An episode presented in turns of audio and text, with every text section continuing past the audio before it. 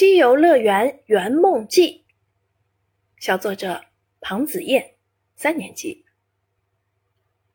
观三国烽烟，识梁山好汉，叹取经艰难，惜红楼梦断。想必大家对中国的四大名著都很熟悉了吧？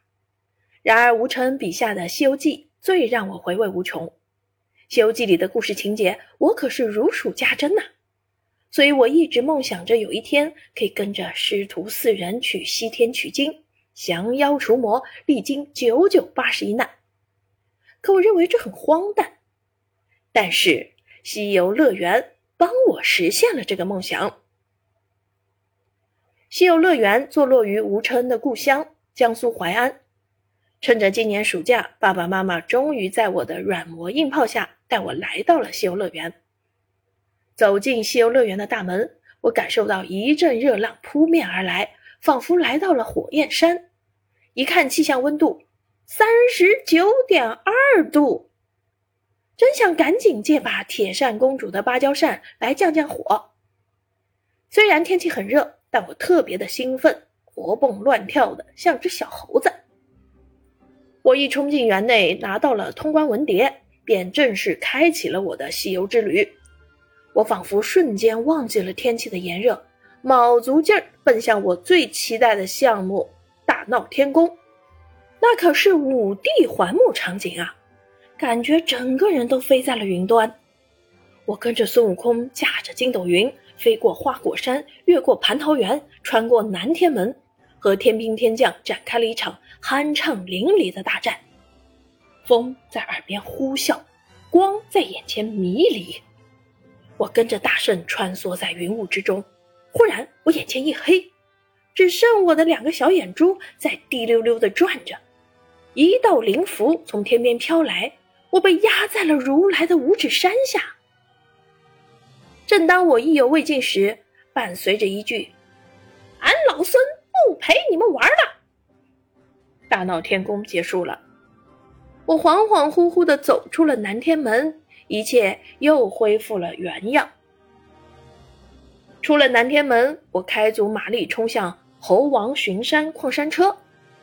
只见一山洞上书“花果山福地，水帘洞洞天”。我穿过瀑布，爬过小山，坐上了孙悟空的小矿车。本车正在爬升阶段，速度比较慢。正当我悠哉的欣赏风景时，心想：这也没什么好怕的嘛。呼！矿山车的速度一下子提了上去，我的心瞬间提到了嗓子眼儿。我双手紧紧抓住扶杆，感觉离心力快要把我甩出地球了。伴随着一阵阵的尖叫声，我所有的烦恼都被抛到了九霄云外。就在我以为快要结束时，小矿车又飞了起来，开始了第二轮冲刺。我心神未定地走出了花果山，突然感到一阵清凉。回头一看，原来是八戒正在用水枪滋我呢，真是太淘气了。西游乐园可真大呀，足足有六点六万平方米呢。我在短短的一天里，壮着胆子跟着孙悟空一起去三打白骨精，机智地穿过了铁扇公主的肚子，取到了芭蕉扇。跟着天仙们一起去参加了王母娘娘的蟠桃盛宴，在龟丞相的邀请下来到了东海龙宫，观看了哪吒的脱口秀。我还跟着小毛猴们来到了花果山看美猴王出世。最后，我坐着小船穿越了雷音寺，取到了真经。夜幕降临，我们去牛魔王餐厅用完餐后，来到了花车巡游的大街上。仙女、小妖等各路神仙都活灵活现地出现在我们眼前。终于等到了晚上八点，最令人期待的无人机和烟花秀就要上演了。几万架无人机冲向暮色的夜空，描绘出齐天大圣的形象，令人赞叹不已。